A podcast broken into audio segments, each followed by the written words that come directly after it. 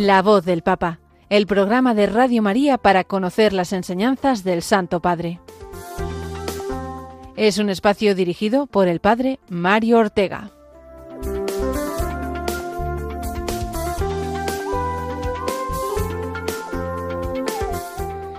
Muy buenos días, queridos amigos de Radio María, oyentes de este programa, La voz del Papa, que sabéis una cosa, hoy cumple 100 programas desde que un servidor pues tomó las riendas de, este programa, así que pues le doy muchas gracias a Dios eh, con todos vosotros que nos seguís cada semana. Programa número 100, pero antes eh, muchos más, porque este programa lleva emitiéndose nada más y nada menos que desde el año 2005, es decir, cuando falleció San Juan Pablo II y por lo tanto lleva cubriendo el pontificado tanto del Papa Benedicto XVI como eh, los años que llevamos del Papa Francisco, muchos años.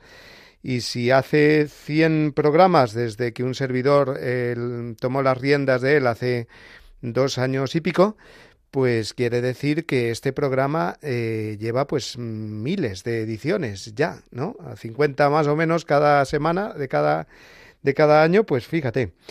Así que le damos muchas gracias a Dios eh, porque eh, sea con los anteriores conductores de este programa, justo el anterior a mí, pues fue el padre Antonio López, que que lleva ahora mismo el programa del compendio del catecismo, que también un servidor, pues hace años eh, se encargó de él, ¿no? Como los otros muchos sacerdotes, eh, que no, no puedo nombrar a todos porque han sido bastantes los que han llevado este programa de, de la voz del Papa, pues eh, qué alegría poder hoy celebrar este aniversario y darle gracias a Dios porque aquí en Radio María se escucha la voz del Papa en un programa especial eh, en el que eh, cada semana pues damos un repaso de todo lo que el Papa ha dicho. No nos quedamos simplemente con noticias, que muchas veces son superficiales, de frases eh, sacadas de aquí o de allí, sino que vamos a los discursos, a locuciones, homilías que el Papa dirige, que son muchos cada semana. ¿no? Así que vamos adelante con este programa número 100, ya casi coincidiendo con el 25 aniversario de Radio María, que será también este mes. Y vamos a seguir pidiéndole al, al Señor, pues que tengamos esa eh, mirada de fe hacia el sucesor de eh, Pedro, hacia el vicario de Cristo en la tierra, que es el Papa, ahora el Papa Francisco. Vamos a pedirle también esa comunión eclesial que nos lleva a querer mucho al Papa, a rezar por él, que es, como sabéis, lo primero que hacemos en nuestro programa de cada semana. Así que vamos a ello. Oración por el Papa Francisco Señor Jesús, tú eres el buen pastor, siempre satisfaciendo nuestras necesidades y conduciéndonos a la vida eterna. Te damos gracias por el Papa Francisco, tu vicario en la tierra, siervo de los siervos de Dios. Dale santidad y fuerza para llevar a cabo su misión y que sea para el mundo un signo de tu amor y una clara voz de verdad, de justicia y de la santidad de la vida humana. Que todo lo que diga y haga nos acerque más a ti, que vives y reinas por los siglos de los siglos. Amén.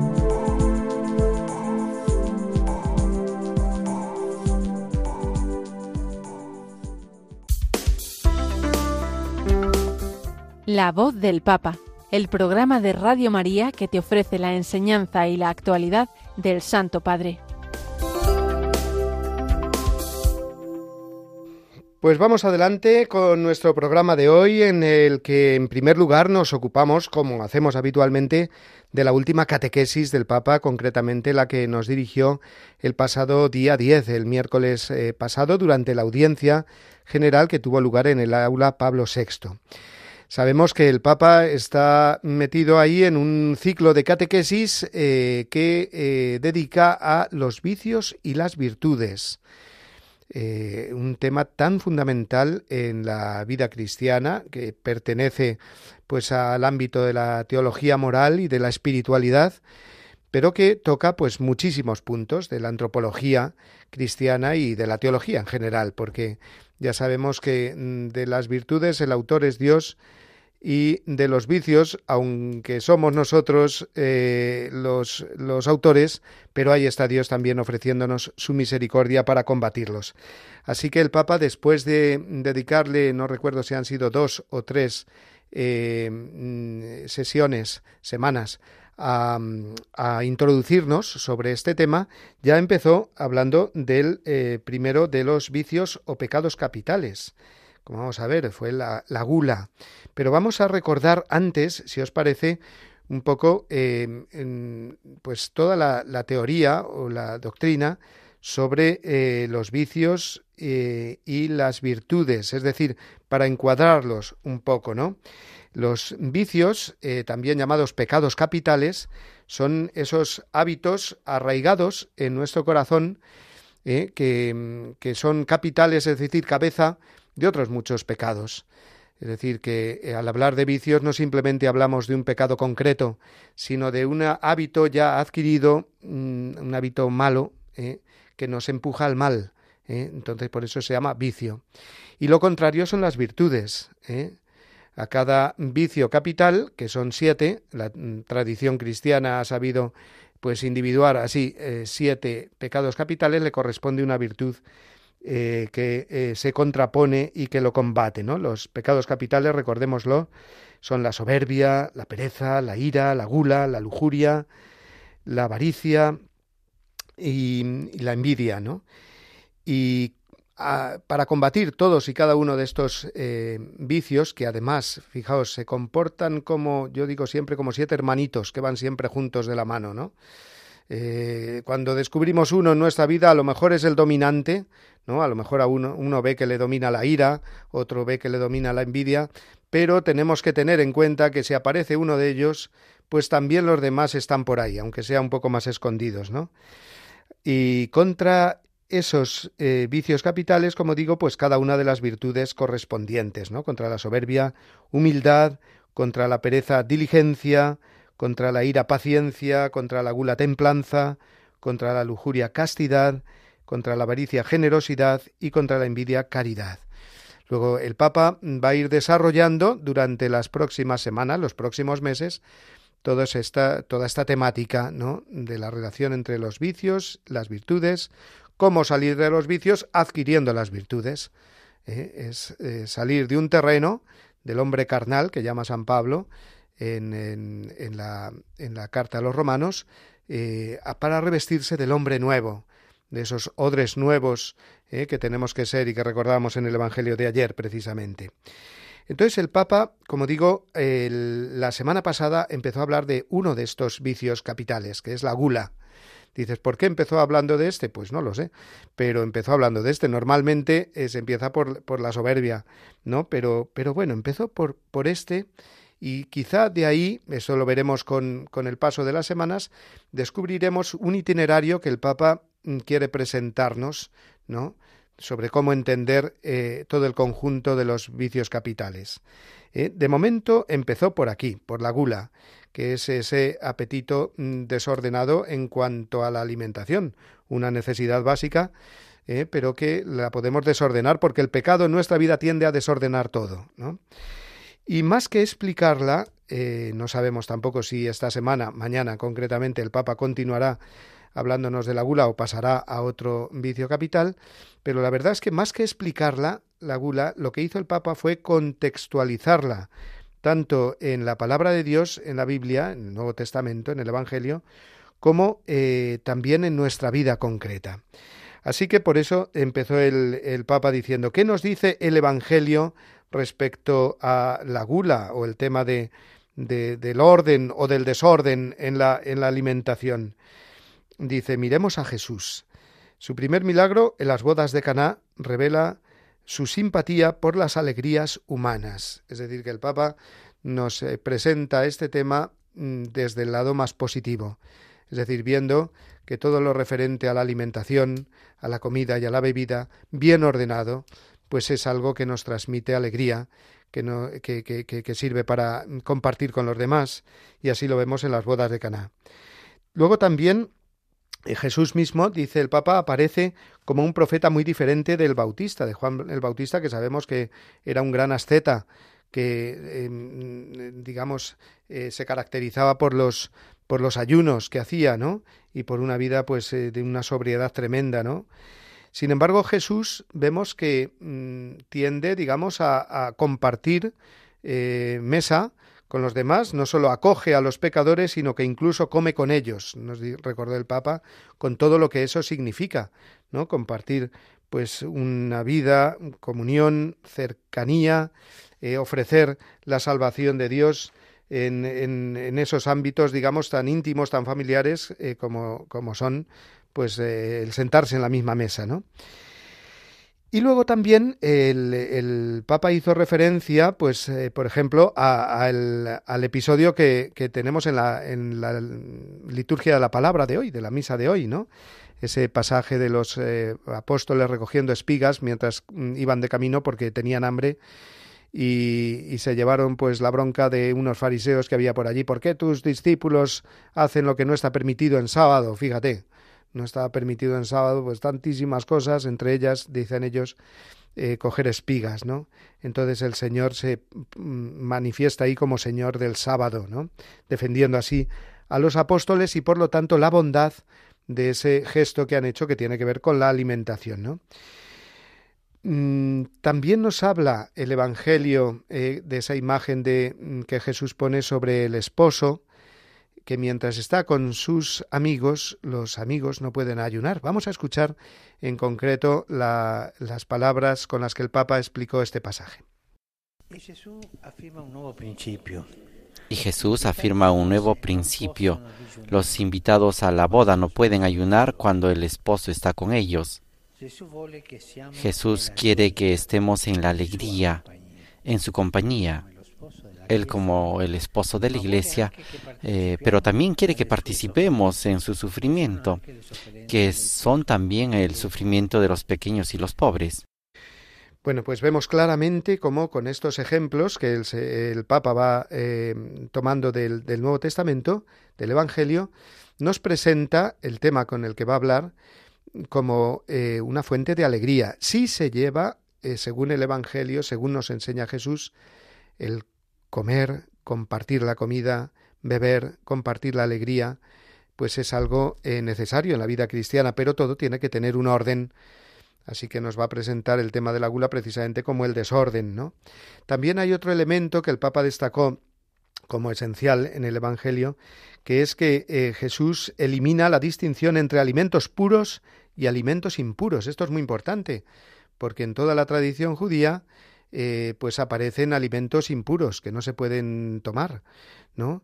También eh, actualmente lo vemos, ¿no? En, en, toda la tradición musulmana también, por ejemplo, el comer la carne de cerdo, ¿eh? porque se considera pues un animal impuro, ¿no? Una comida impura. El Señor mm, subraya mucho en el Evangelio que no hace impuro al hombre lo que entra en el estómago, sino más bien lo que sale del corazón, ¿no? Eh, y diciendo esto, dice San Marcos, eh, purificaba todos los alimentos, ¿no? Y nos quita como esa preocupación de ir buscando en las cosas exteriores, digamos, la raíz del pecado, ¿no? La raíz del pecado está en ese uso que nosotros hacemos de los bienes creados. Vamos a escuchar de nuevo al, al Papa hablándonos de esta interioridad, porque ya así nos acercamos a la descripción de lo que va a ser el vicio de la gula. Otro aspecto importante es que Jesús hace caer la distinción entre alimentos puros y alimentos impuros, que era una distinción que se traía de la ley hebrea. Y Jesús en este aspecto dice claramente que lo que hace la bondad o la maldad, digamos así, lo feo de un alimento no es el alimento en sí, sino la relación que tenemos nosotros con ello. Y nosotros lo vemos, ¿eh? Cuando una persona tiene una relación no ordenada con los alimentos, lo vemos como come. Come rápido, velozmente, con esas ganas de saciarse y jamás se sacia. Y no tiene una buena relación con los alimentos. Es esclavo de los alimentos. Pues fijaos de qué manera tan mm, gráfica, poniendo ejemplos concretos, el Papa ya nos introduce en lo que significa la gula. Es una relación desordenada mm, nuestra con los alimentos, es decir, una necesidad primaria que tenemos, pues eh, desarrollarla de una manera mm, desordenada, haciendo que esos bienes, en concreto los alimentos, pasen de alguna manera a dominarnos, ¿eh? no controlando bien ese apetito que tenemos y no pues mm, pararnos con, con ese momento en el que ya pues estamos eh, alimentados, bien nutridos, eh, saciados y por lo tanto tenemos ya que hacer otra cosa, ¿no? Esa relación, digamos, desordenada que se manifiesta, como ha dicho el Papa muchas veces, en un comer deprisa, con ansia, pues puede manifestar eh, este, este, vicio de la gula, del que a lo mejor no tomamos demasiada conciencia o no le damos importancia. Fijaos, este es un pecado capital que a lo mejor no le damos la importancia que tiene. Eh, y está muy en relación también con los demás pecados eh, capitales, sobre todo los que tienen que ver más con el cuerpo, con las necesidades del cuerpo. sin embargo, continúa diciendo el Papa, esta relación serena que Jesús ha establecido con respecto a la alimentación debería ser redescubierta y valorizada, especialmente en las sociedades del llamado bienestar, donde se manifiestan tantos desequilibrios y tantas patologías. Fijaos qué, tremendo, es verdad. En este mundo en el que vemos que, que reina tanto el, el, príncipe de este mundo y el pecado, ¿no? Pues vemos tantas patologías relacionadas precisamente con la alimentación, ¿no? El Papa puso algunos ejemplos de estos trastornos, la anorexia, la bulimia, la obesidad, ¿no? Y la medicina y la psicología tratan de lidiar con la mala relación con la comida, cuando sin quitar nada, por supuesto, a todo lo que estas ciencias puedan poner, pues a lo mejor tendríamos como creyentes que repasar eh, cómo vamos en, en esa virtud de la templanza, que es la que va ordenando, la que va poniendo orden en esos desórdenes en cuanto a, la mala relación con los alimentos, ¿no? que llega a producir pues hasta enfermedades ¿no? y patologías. Estas son enfermedades que manifiestan, por lo tanto, que el pecado es siempre un desorden eh, y son enfermedades a menudo muy dolorosas que nos esclavizan, ¿no? Eh, y dice el Papa que en su mayoría están relacionadas con los tormentos de la psique y del alma, es decir, de la mente y del alma. La alimentación, por lo tanto, dice el Papa, es la manifestación de algo interior, ¿eh? de algo interior. O sea que es mucho más importante mm, eh, de lo que nos parece. Llegó a decir el Papa esta, esta, esta frase, dime cómo comes y te diré qué alma tienes, ¿no? Eh, así en ese paralelismo con ese otro refrán, dime con quién andas y te diré quién eres. Pues dime cómo comes y te diré qué alma tienes.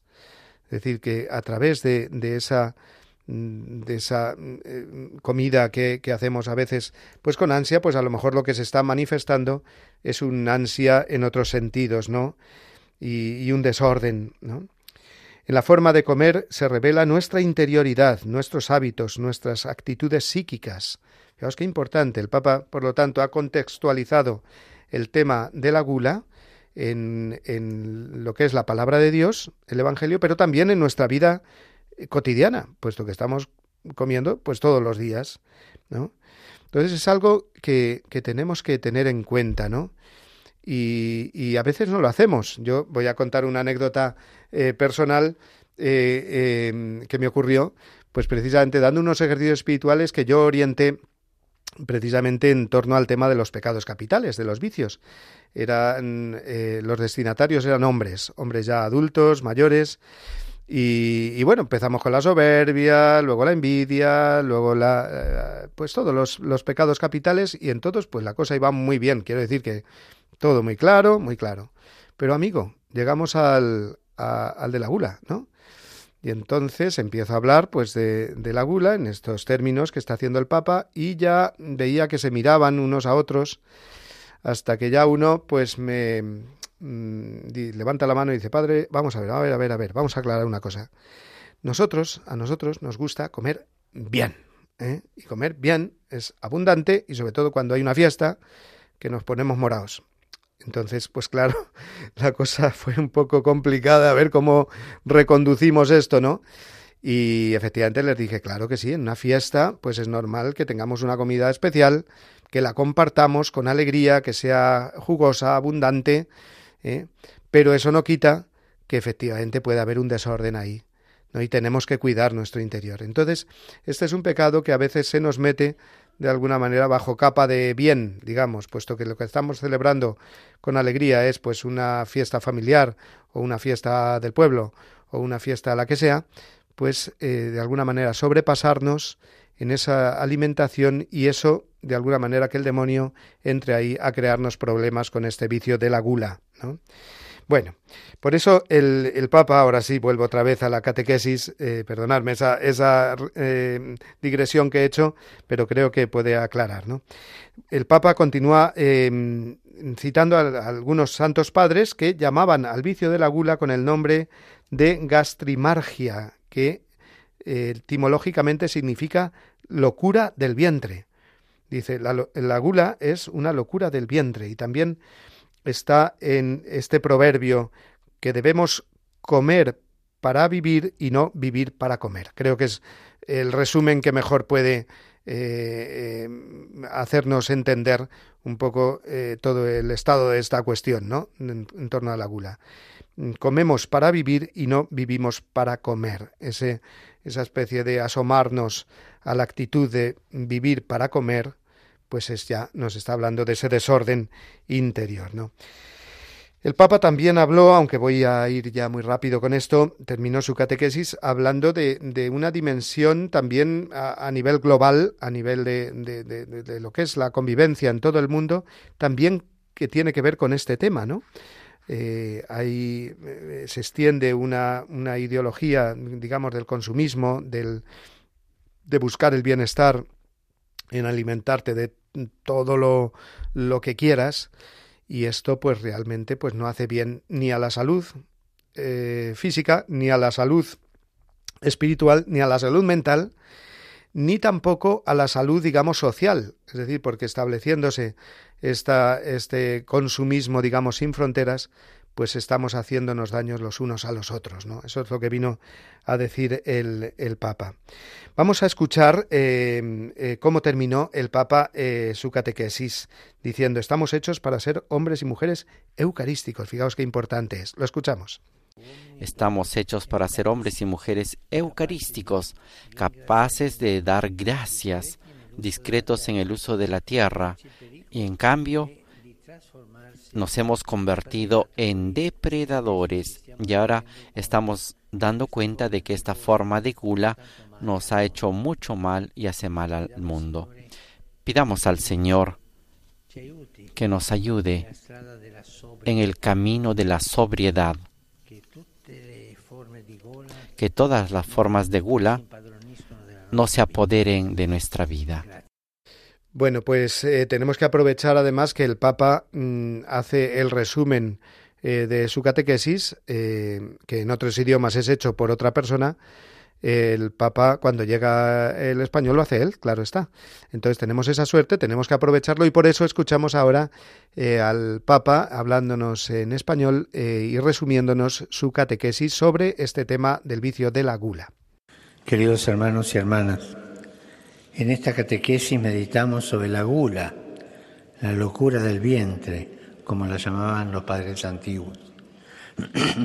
Jesús nos ha enseñado a ser capaces de amar la sana alegría de las bodas de Caná, a sentir, a sentar en nuestra mesa a los pobres y a los pecadores en signo de comunión, a no sujetarnos supersticiosamente a reglas de impureza, sino considerar todo como un don de Dios confiado en nuestra custodia. Sin embargo, cada vez más nuestra sociedad da muestras de haber perdido el sentido auténtico de la relación con los bienes de la tierra. Muchos trastornos alimenticios expresan el sufrimiento de tantas personas ante esta realidad. Hemos pasado de ser administradores de los bienes divinos a ser consumidores, detentores de una voracidad insaciable que está destruyendo el planeta. Saludo cordialmente a los peregrinos de lengua española.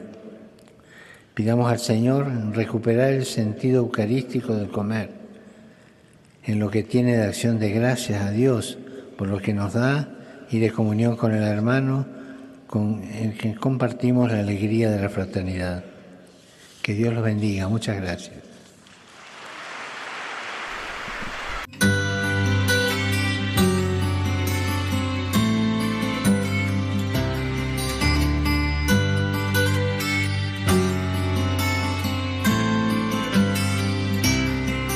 acoge la palabra del Papa con una adhesión religiosa, humilde, interna y eficaz.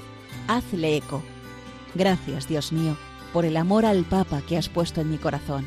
El amor al romano pontífice ha de ser en nosotros una hermosa pasión, porque en él vemos a Cristo. Por eso me gusta repetir, todos con Pedro, a Jesús por María. San José María Escriba de Balaguer.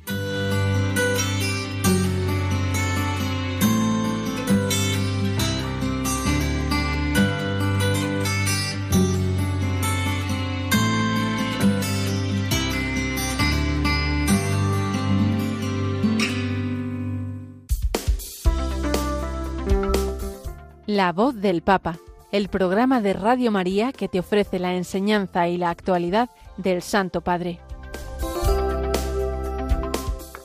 Bueno, y de la catequesis eh, del Papa del pasado miércoles damos un salto hasta el domingo, día en el que se produce pues la locución del semanal del Papa con motivo del Ángelus a las 12 de la mañana desde el balcón del Palacio Apostólico dirigiéndose a las personas congregadas en la Plaza de San Pedro y también pues a todos los que lo seguimos por los eh, medios de comunicación. Aquí ya sabéis que en Radio María pues siempre nos conectamos todos los domingos a las 12 para escuchar esta locución del Papa, que nos suele hablar del, del Evangelio del domingo, que si recordáis el de este segundo mm, domingo del tiempo ordinario era el eh, pasaje del llamamiento de los primeros discípulos de Juan y de Andrés, discípulos de Juan el Bautista, que a la indicación de su maestro, he aquí el Cordero de Dios, pues siguen a partir de entonces a Jesús, le dicen, Maestro, ¿dónde vives? Venid y lo veréis,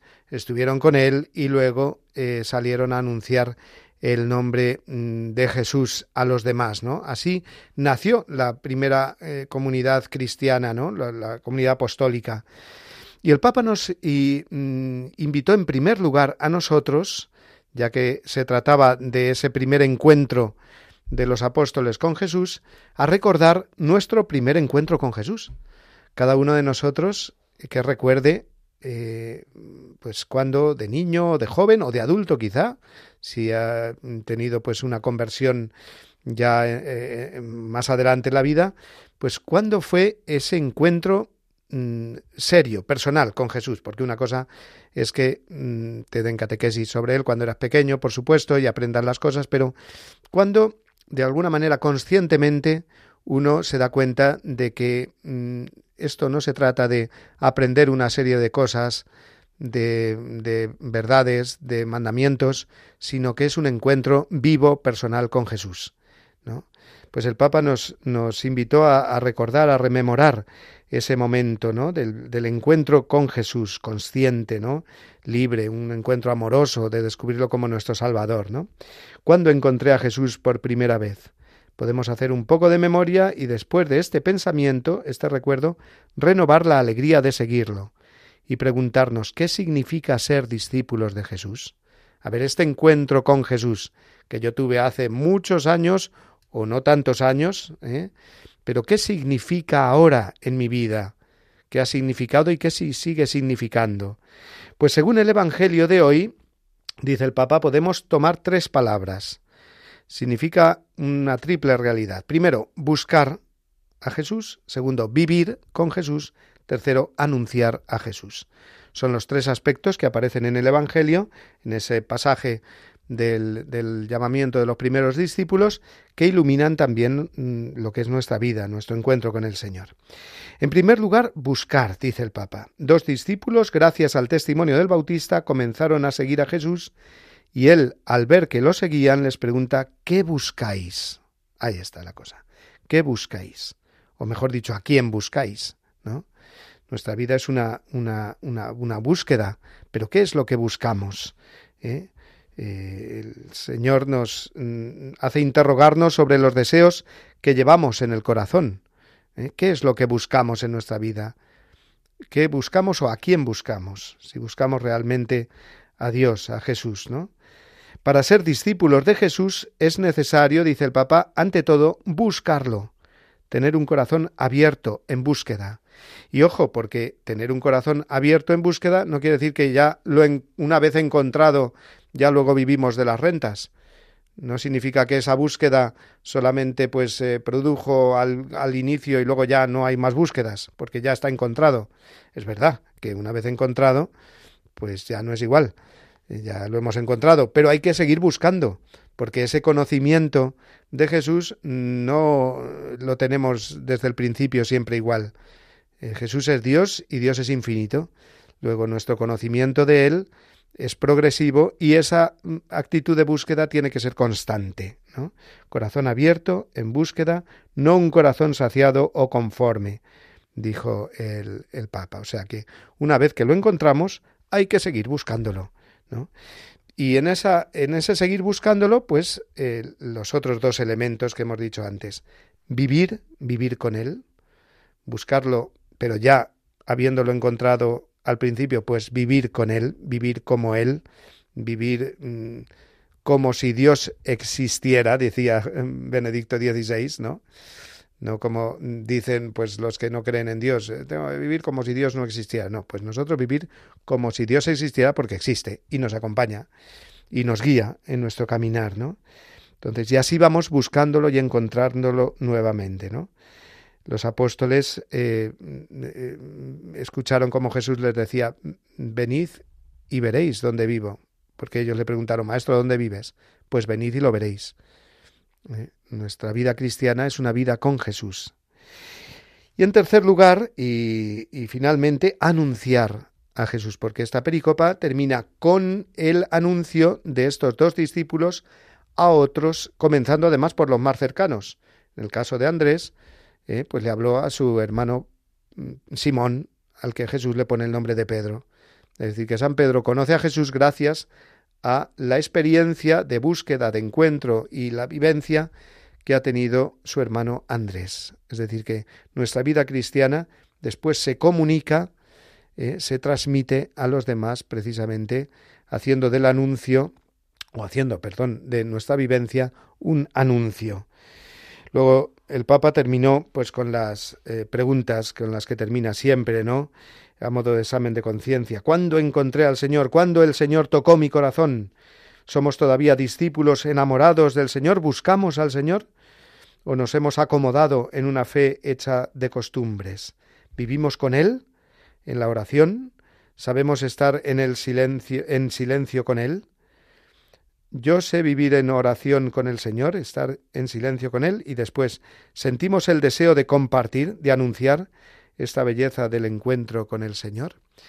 Bueno, pues el Señor es nuestra vida, nuestro descanso y ahora vamos a descansar precisamente de hablar eh, con una canción que se titula precisamente Descansa en Dios y es del grupo Gesed.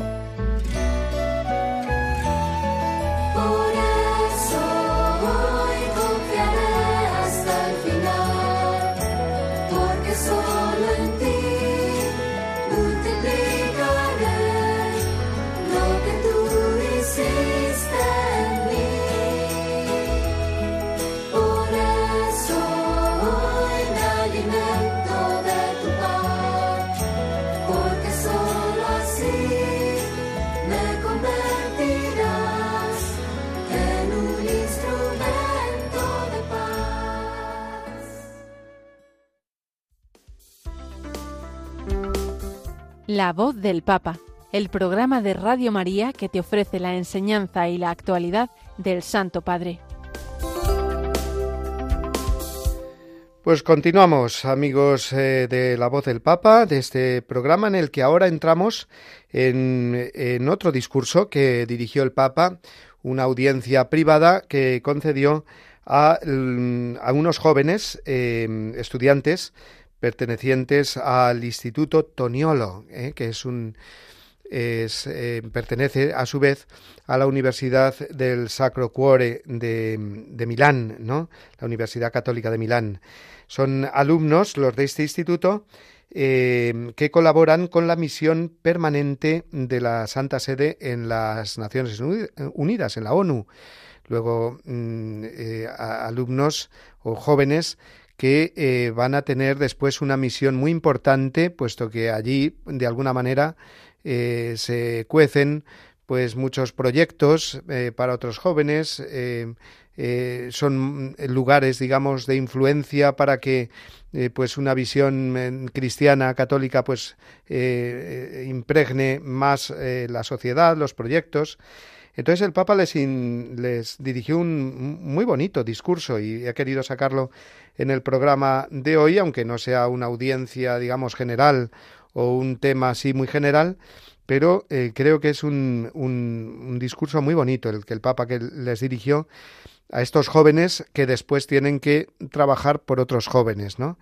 Dice, eh, es hermoso, comenzó diciendo el Papa, es hermoso que ustedes se dejen interpelar por la realidad, redescubriendo y, repensando la fe para extraer de ella riquezas sin precedentes para un futuro mejor.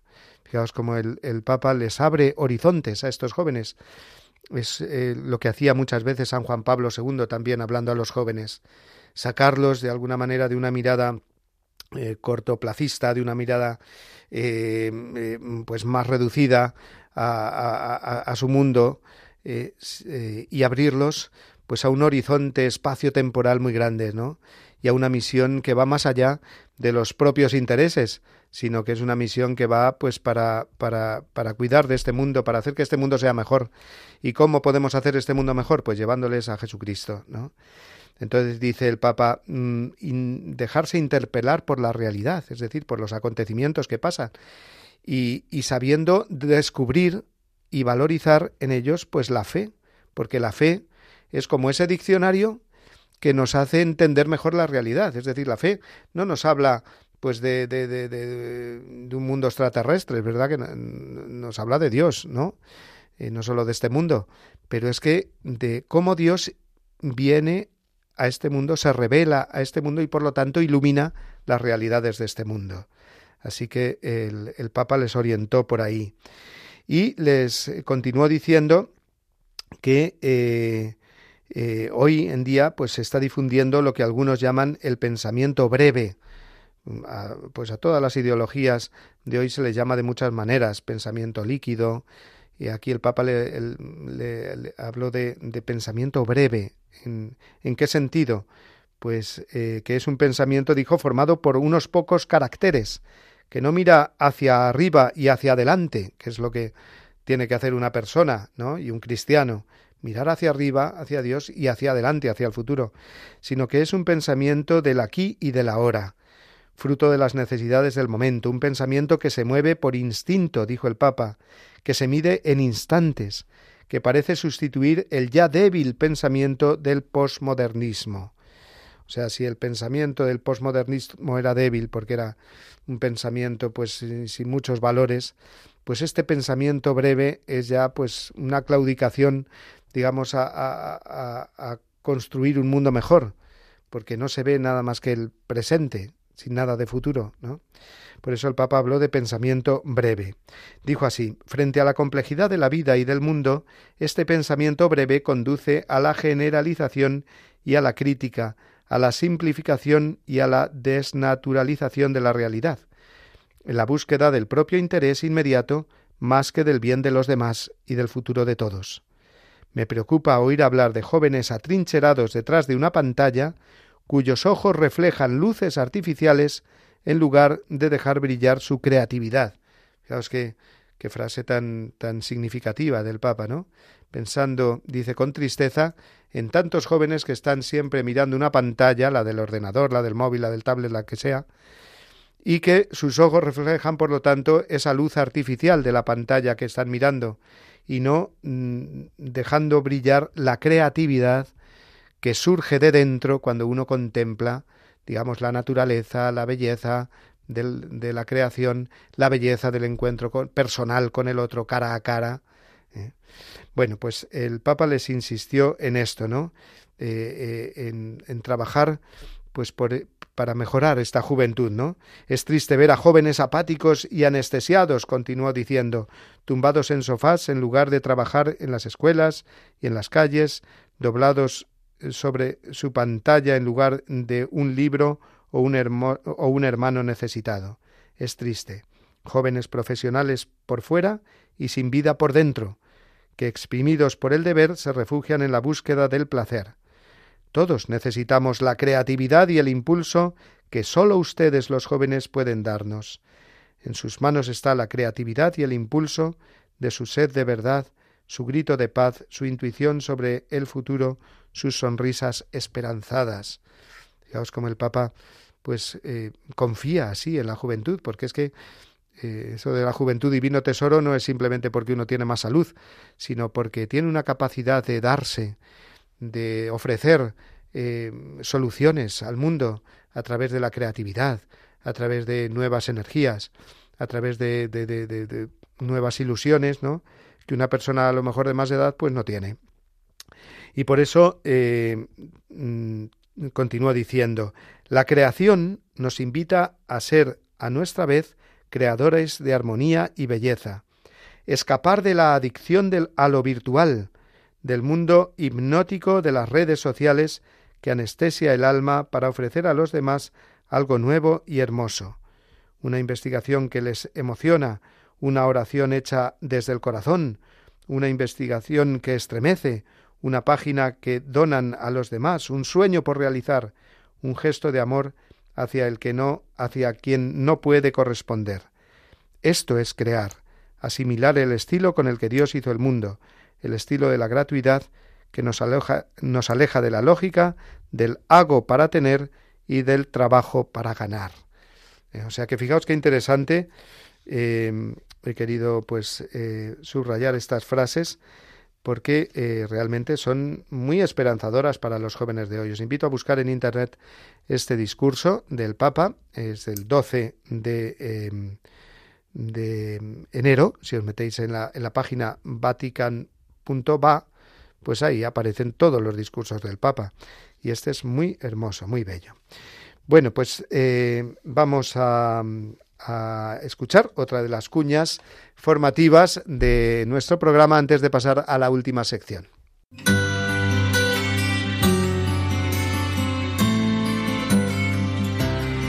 Todo lo que divide y separa en la Iglesia no puede provenir de Dios, sino del maligno. Los católicos podemos tener la certeza de mantenernos en la verdadera doctrina si estamos siempre en comunión con el Santo Padre. No debemos olvidar la frase de San Ambrosio, Ubi Petrus ibi Ecclesia. Donde está Pedro, allí está la Iglesia.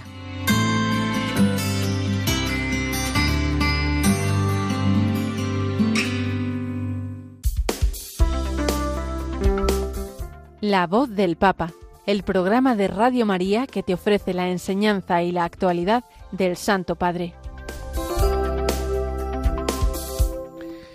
Bueno, pues retomamos, después de unas semanas eh, que no lo hacíamos, esa, esta última sección del programa que dedicamos a expresiones así como muy típicas del Papa Francisco. Eh, cada Papa pues tiene sus, su lenguaje y sus expresiones eh, que corresponden pues a, a, su formación, a su personalidad, a su pensamiento, pero también a las necesidades que él ve en el mundo y, a todo lo que quiere que nos fijemos.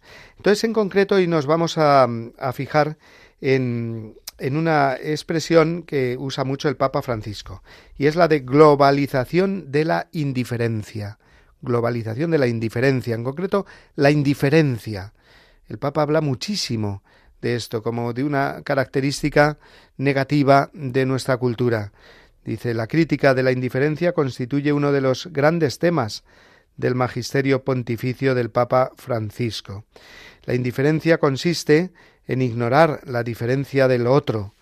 ¿no? Este fenómeno es especialmente visible en las grandes metrópolis, ¿no? en las grandes ciudades, donde cada uno va a lo suyo, donde no hay una cultura como la puede haber en, en, digamos en lugares o en poblaciones más reducidas, en pueblos más pequeños donde todos se conocen más o menos y uno está más atento a las necesidades de los demás, se entera de lo que al otro le pasa, bueno o malo.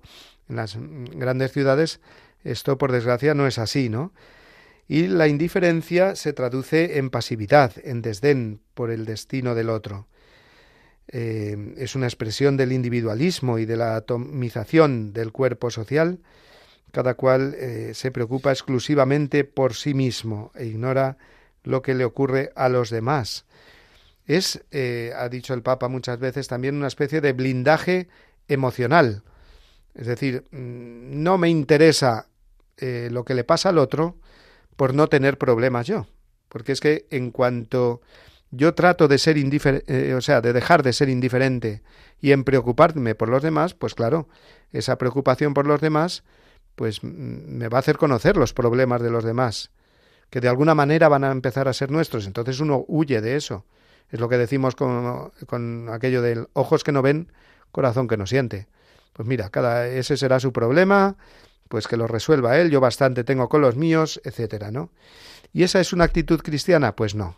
Entonces el Papa combate mucho esto, ¿no? Nos habla muchas veces de la indiferencia para que tratemos de mm, superarla y para que no caigamos en, esa indiferencia que se contagia por todo el mundo. Por eso dice globalización de la indiferencia, porque estamos en una cultura global, en un mundo muy global, donde a través de las comunicaciones cada vez más inmediatas y, universales, pues eh, todo se contagia, lo bueno y lo malo.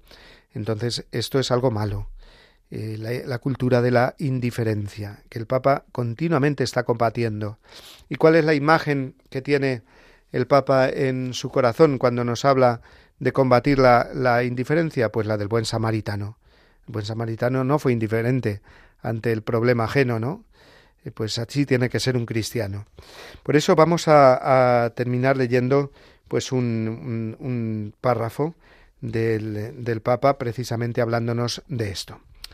Dice así, la cultura del bienestar, que nos lleva a pensar en nosotros mismos, nos hace insensibles al grito de los otros, nos hace vivir en pompas de jabón que son bonitas, pero que no son nada, son la ilusión de lo fútil, de lo provisional, que lleva a la indiferencia hacia los otros, o mejor, lleva a la globalización de la indiferencia. En este mundo de la globalización hemos caído en la globalización de la indiferencia. Nos hemos acostumbrado al sufrimiento del otro no tiene que ver con nosotros, no nos importa, no nos concierne. No nos concierne. Luego, qué lástima, ¿no? ¿Y qué, cuál es la solución que propone el Papa? Pues la globalización de la solidaridad. Eh, también nos habla el Papa, pues muchísimo. Podríamos decir que al vicio de la, eh, de la globalización de la indiferencia, pues el Papa contrapone la globalización de la solidaridad. El ejemplo del buen samaritano siempre y en todo momento.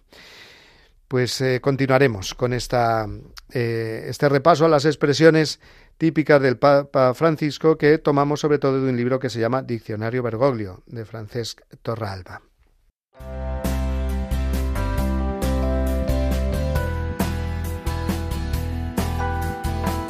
Y llegamos así, amigos, al final de nuestro programa de hoy. Ya quedan pocos minutos para las 12 de la mañana eh, momento en el que rezaremos aquí en directo desde los estudios de Radio María el Ángelus, la oración mariana. Nos uniremos todos en esa oración a la Virgen dándole gracias a Dios por tantas cosas, ¿no? Por nuestra vida diaria, por nuestra vida de cada día y también toca decirlo en este programa, por el Papa, por el magisterio del Papa, pidiéndole a la Virgen que nos haga vivir más esa comunión con Él.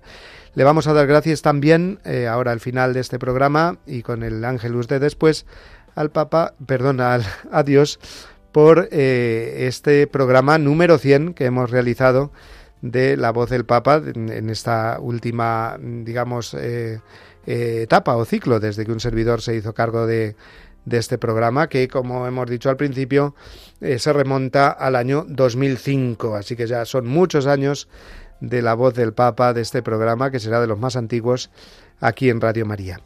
Pues nada, os dejo eh, eh, recordándoos, como siempre, que podéis encontrar nuestro programa en el podcast de Radio María, que podéis escribirnos a la dirección la voz del papa y dándole las gracias, como no, a quien ha hecho posible desde el control este programa que nos que nuestra compañera y amiga Natalia Otero de Bustos. Muchísimas gracias, Natalia. Dios te bendiga y os bendiga a todos vosotros ahora con la bendición que el mismo Papa nos ofrece. Hasta la semana que viene, queridos amigos. Que Dios los bendiga, que la Virgen los cuide. Muchas gracias.